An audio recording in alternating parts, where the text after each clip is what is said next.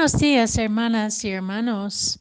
Hoy, viernes de la novena semana del tiempo ordinario, meditamos el Evangelio según San Marcos, capítulo 12, versículos 35 a 37.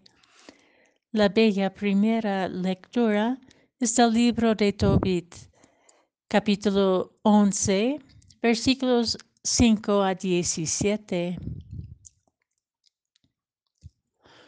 Un día, mientras enseñaba en el templo, Jesús preguntó, ¿Cómo pueden decir los escribas que el Mesías es hijo de David? El mismo David, inspirado por el Espíritu Santo, ha declarado, Dijo el Señor a mi Señor, siéntate a mi derecha, y yo haré de tus enemigos el estrado donde pongas los pies. Si el mismo David lo llama Señor, ¿cómo puede ser hijo suyo? La multitud que lo rodeaba, que era mucha, lo escuchaba con agrado.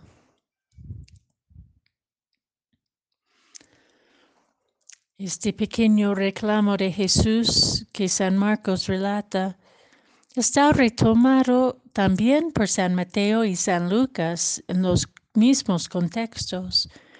Dentro del largo debate que Jesús tiene en el templo con los líderes religiosos de su tiempo, entre ellos con los saduceos sobre la resurrección, y con el escriba sobre el mandamiento principal de la ley, los cuales hemos meditado a lo largo de esta semana.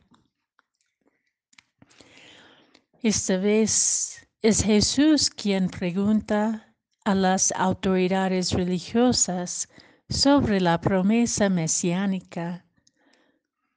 ¿Cómo pueden decir que el Mesías es hijo de David?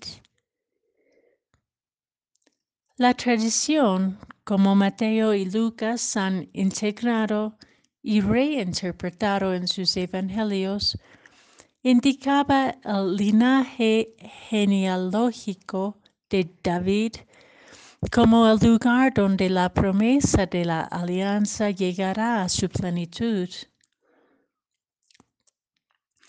Esperar el Mesías creaba una variedad de expectativas. Y en el tiempo de Jesús se ve como la esperanza mesiánica se había convertido en una u otra expectativa concreta que cerraba la amplitud de posibilidad sorprendente divina. El Mesías vendrá de la descendencia davídica, de un linaje real. Visto desde un contexto de opresión política, la expectativa para el tiempo mesiánico centraba la liberación en cuestiones coyunturales, una libertad de gobernación política y social sin embargo, a mi parecer, esta expectativa se encontraba promovida más por personas vinculadas ya al poder o deseosas de puestos de poder, mientras la esperanza en sentido amplio animaba todavía a la gente impotente y humilde como vemos en la primera lectura donde las familias de Tobías y Sara ponen su esperanza en la misericordia de Dios, a pesar de tantos sufrimientos y humillaciones que han atravesado.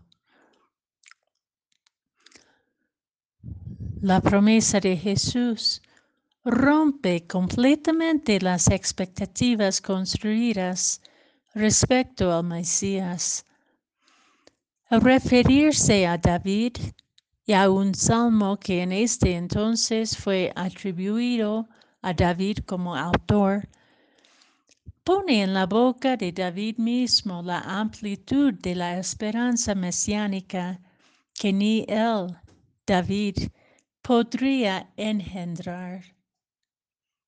Dijo el Señor a mi Señor, siéntate a mi derecho, a, mi derecha.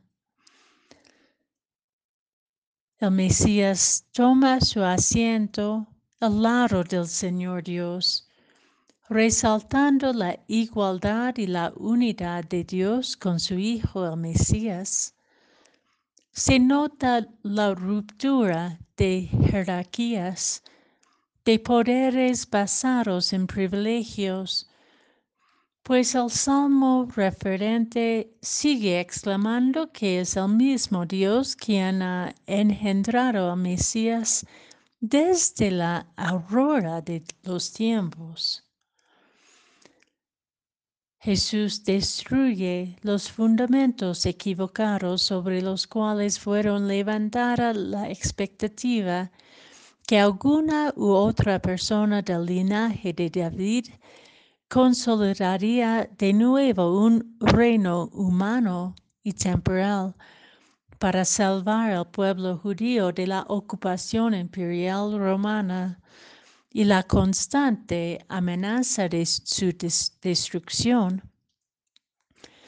En lugar de un simple cambio de reyes, Jesús vincula el Mesías directamente con Dios. La promesa divina de liberación por su gran amor para con su creación. Entonces, la responsabilidad de la libertad tendrá que ser asumida por cada persona que la busque, por la manera en que ame a su prójimo como a su Dios, puesto a que cada persona participa en, la promesa mesiánica por ser hija e hijo de Dios.